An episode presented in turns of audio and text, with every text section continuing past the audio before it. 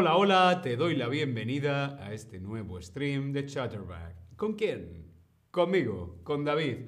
Hola a todas, hola a todos, hola a todes. ¿Cómo estás? ¿Estáis bien? ¿Sí? ¿No? Jonas, hola Jonas, ¿qué tal? Jonás, Dina, Nayera, hola a todos y a todas. RMI, Remi, Remi, no sé cómo se pronuncia tu nombre. Hola a todos y a todas en el chat. Hoy vamos a hablar, hoy vamos a aprender a descubrir cosas sobre los hermanos Grimm. Sabrina, Hus, Fakri, Nayera, ¿qué tal? ¿Cómo estáis? Hola Jamie, hola a todos y a todas en el chat. Los hermanos Grimm. Seguimos aquí la lección en el Tab Lesson. Esther, hola Esther, ¿cómo estás? Bienvenida. Hoy vamos a descubrir cosas interesantes sobre los hermanos Grimm. Los hermanos Grimm. Vemos aquí un dibujo de los hermanos Grimm. Bueno, ¿es un dibujo o una fotografía? Hmm. Ahora no sé si es una foto o un dibujo. Jimmy, Chris Dennis, hombre, ya estamos todos y todas. Caerdon, hola, ¿qué tal? ¿Cómo estáis? Cristian, bienvenidos. Tengo una primera pregunta. ¿Has oído hablar de los hermanos Grimm? Sí, claro, sé perfectamente quiénes son los hermanos Grimm. Mm, ¿Los hermanos qué? No, todavía no. Yo quiero saber si tú conoces a los hermanos Grimm. Esther, estoy bien, gracias. ¿Y tú? Yo estoy muy bien. Fenomenal. Caerdon también está muy bien. Jimmy está muy bien. Leila. Hola Leila, ¿qué tal? Bienvenida. Bien, veo que bastantes de vosotros y vosotras conocéis a los hermanos Grimm. Otros... Mm, no tanto, y algunos no. Pues bienvenido porque hoy vas a aprender cosas interesantes sobre los hermanos Grimm. Los hermanos Grimm son muy conocidos porque eran por sus cuentos, por sus cuentos. El cuento, los cuentos. El cuento, un cuento, es un libro, ¿sí? Principalmente infantil, aunque también hay cuentos para adultos. El cuento, los cuentos. Por los cuentos, los hermanos Grimm son muy conocidos en todo el mundo. Esther dice, tengo sus historias en alemán y francés. Me encantan esos cuentos. Sí, los cuentos de los hermanos Grimm son conocidos en todo el mundo. Pero David, ¿qué es un cuento? Vemos aquí, un cuento es una historia o narración corta. Es una historia corta. Muchos cuentos tratan de personas o animales que viven una aventura. Son historias cortas de aventuras. También incluyen la magia y lo sobrenatural. Ocurren cosas que no existen en la vida real. Son historias cortas de ficción que incluyen personas o animales, magia, sobrenatural y grandes aventuras. Eso es un cuento. Algunas veces los cuentos tienen un pensamiento determinado. A veces los cuentos eh, nos dan una lección al final. Al finalizar el libro hay eh, una lección o un pensamiento determinado. ¿Cómo se llama esto? En español se llama la moraleja. La moraleja es la lección final de algunos cuentos. Por ejemplo, vamos a ver. Una niña va al bosque a visitar a su abuela y se la come un lobo. ¿De qué cuento estamos hablando? Estamos hablando de Cenicienta, ¿Estamos hablando de Caperucita Roja o estamos hablando de Blancanieves? Una niña va al bosque la, la, la, la, la, la, la, la, la, la, a visitar a su abuela. Abuelita, abuelita. Y se la come un lobo. ¿Qué cuento de los hermanos Grimm es este? Cenicienta, Caperucita Roja o Blancanieves. Muy bien, esto es Caperucita Roja. Caperucita Roja es esa niña que se va al bosque a llevarle comida a su abuela, pero por el camino el lobo se la come. ¿Sí? ¿Cuál sería la moraleja de Caperucita Roja? Hemos visto que la moraleja es esa lección final. ¿Cuál sería la moraleja de Caperucita Roja? No bailes con extraños, no hables con extraños o no comas con extraños. ¿Cuál sería la lección, la moraleja de Caperucita Roja? Esther dice que en los cuentos a veces también hay pruebas, eso es. Muy bien, la moraleja de Caperucita Roja es no hables con extraños. Vamos a continuar. Una niña se encuentra con siete enanos en un bosque tras huir de una reina malvada. Este cuento sobre esta niña que se encuentra con siete enanos y huye de una reina malvada. Este cuento es Blancanieves, este cuento es La Cenicienta o este cuento es Hansel y Gretel. ¿De qué cuento estamos hablando aquí? Muy bien, se trata de Blancanieves. Eres tú mi príncipe azul que yo soñé. Eres...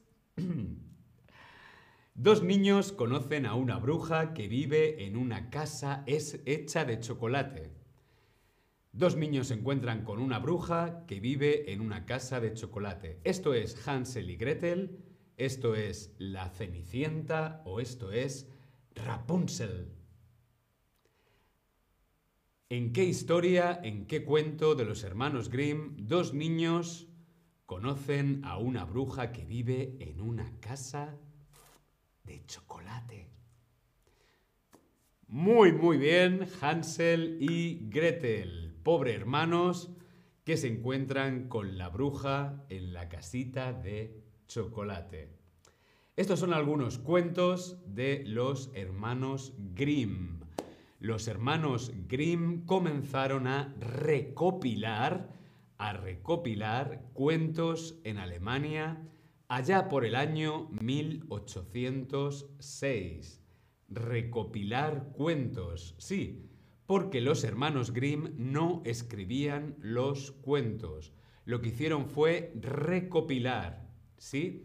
Recopilar, recoger, transcribir cuentos tradicionales eh, de toda Europa y de otros países o de otras culturas.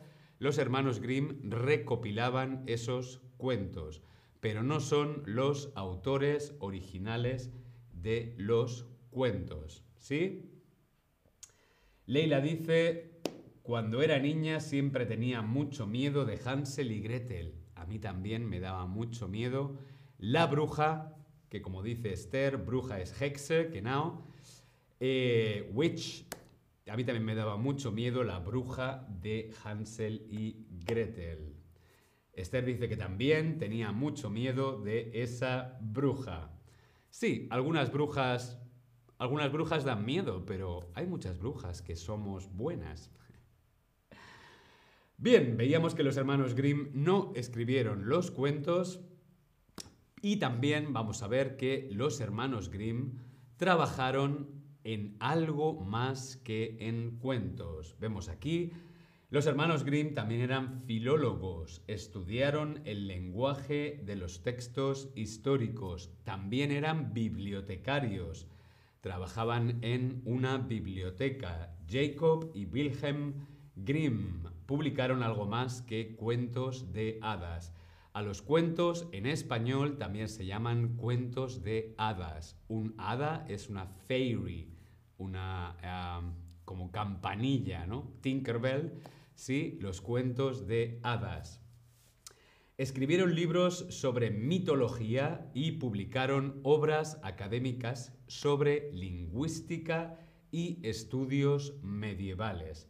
También trabajaron en la compilación, en la recopilación de un ambicioso diccionario en alemán, aunque ambos hermanos murieron antes de poder terminar la letra F. Escribieron un diccionario en alemán hasta la letra F. La letra G ya no la pudieron escribir. ¿Cuál es la primera frase típica de un cuento en español? Cogemos un cuento en español y ¿cuál es la primera frase? En tiempos pasados había... ¿Había una vez? O, bueno, aquí hay una historia sobre una niña que se fue a ver a su abuelita y por el camino se encontró con un lobo. ¿Cuál es la primera frase de los cuentos o los cuentos de hadas en español?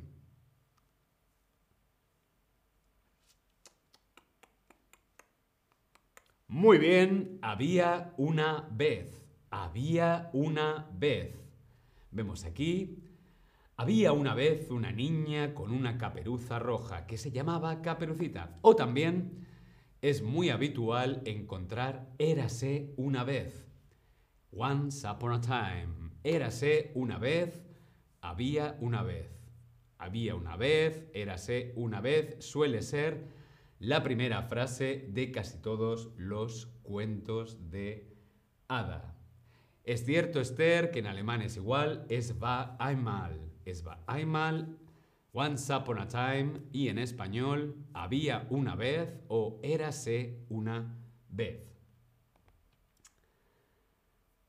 Desde hace muchas generaciones, mucho tiempo, se acostumbra a leer cuentos de hadas a los niños pequeños por la noche antes de irse a dormir. No solo porque los cuentos de hadas son fáciles de entender y de recordar, sino también porque inspiran sueños. A menudo contienen pequeños trozos de sabiduría y casi siempre terminan bien. Casi siempre tienen finales felices. Casi siempre. ¿Sí? Vamos a continuar descubriendo cuentos recopilados por los hermanos Grimm, como por ejemplo Los músicos de Bremen. Estos cuatro animales eran los músicos de Bremen, el burro, el perro, el gato y el gallo, los músicos de Bremen. ¿Dónde está Bremen? Bremen está en España, Bremen está en Francia, Bremen está en Alemania o en Inglaterra. ¿De dónde son los músicos de Bremen? ¿De qué país de Europa? Salud. ¿Dónde está Bremen? ¿Estará en España? ¿En Francia?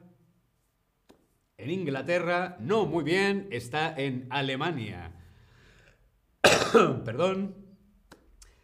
Este cuento es un cuento tradicional alemán, Los músicos de Bremen.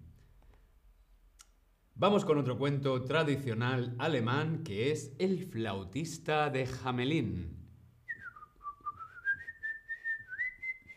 El flautista de Hamelin. El flautista de Hamelin. ¿A quién seguía? Eh, ¿Quién, quiénes, quiénes, quiénes seguían al flautista de Hamelin? Al flautista de Hamelin le seguían niños o ratas. Respondemos en el Tab Lesson. Todos conocemos la historia del flautista de Hamelin, pero ¿a quién le quienes seguían al flautista de Hamelin. ¿Eran niños o eran ratas? ¿Eran ratas o eran niños? De esta historia, de este cuento de hadas tradicional, de el flautista, que cuando tocaba su flauta, le seguían muy bien, las dos son correctas, niños y ratas. ¿Sí? Primero las ratas y luego los niños. Muy bien, Vamos a descubrir más cosas sobre los hermanos Grimm. Jacob Grimm nació en 1785 y su hermano Wilhelm un año después. Tenían muchos hermanos menores. Su padre murió cuando tenían 11 y 10 años. Fueron huérfanos de padre desde que eran muy pequeños. La madre no tenía suficiente dinero para todos los niños, eran una familia muy numerosa, por ello envió a los dos hermanos, a Jacob y a Wilhelm, los envió con su tía a Kassel, que es otra ciudad en Alemania, que se encargó de su educación. Gracias a eso pudieron estudiar derecho, y también empezaron a interesarse por los libros y las historias. Después de sus estudios, Jacob y Wilhelm querían aprender más sobre la lengua alemana, querían descubrir todo sobre la lengua alemana. Por ello empezaron a coleccionar, coleccionar, a recopilar, a compilar cuentos de hadas, tradicionales europeos en lengua alemana. Pero también han investigado de dónde proceden los cuentos de hadas. Quiere decir que examinaron casi a nivel científico los cuentos de hadas. No eran escritores, eran casi científicos de cuentos de hadas.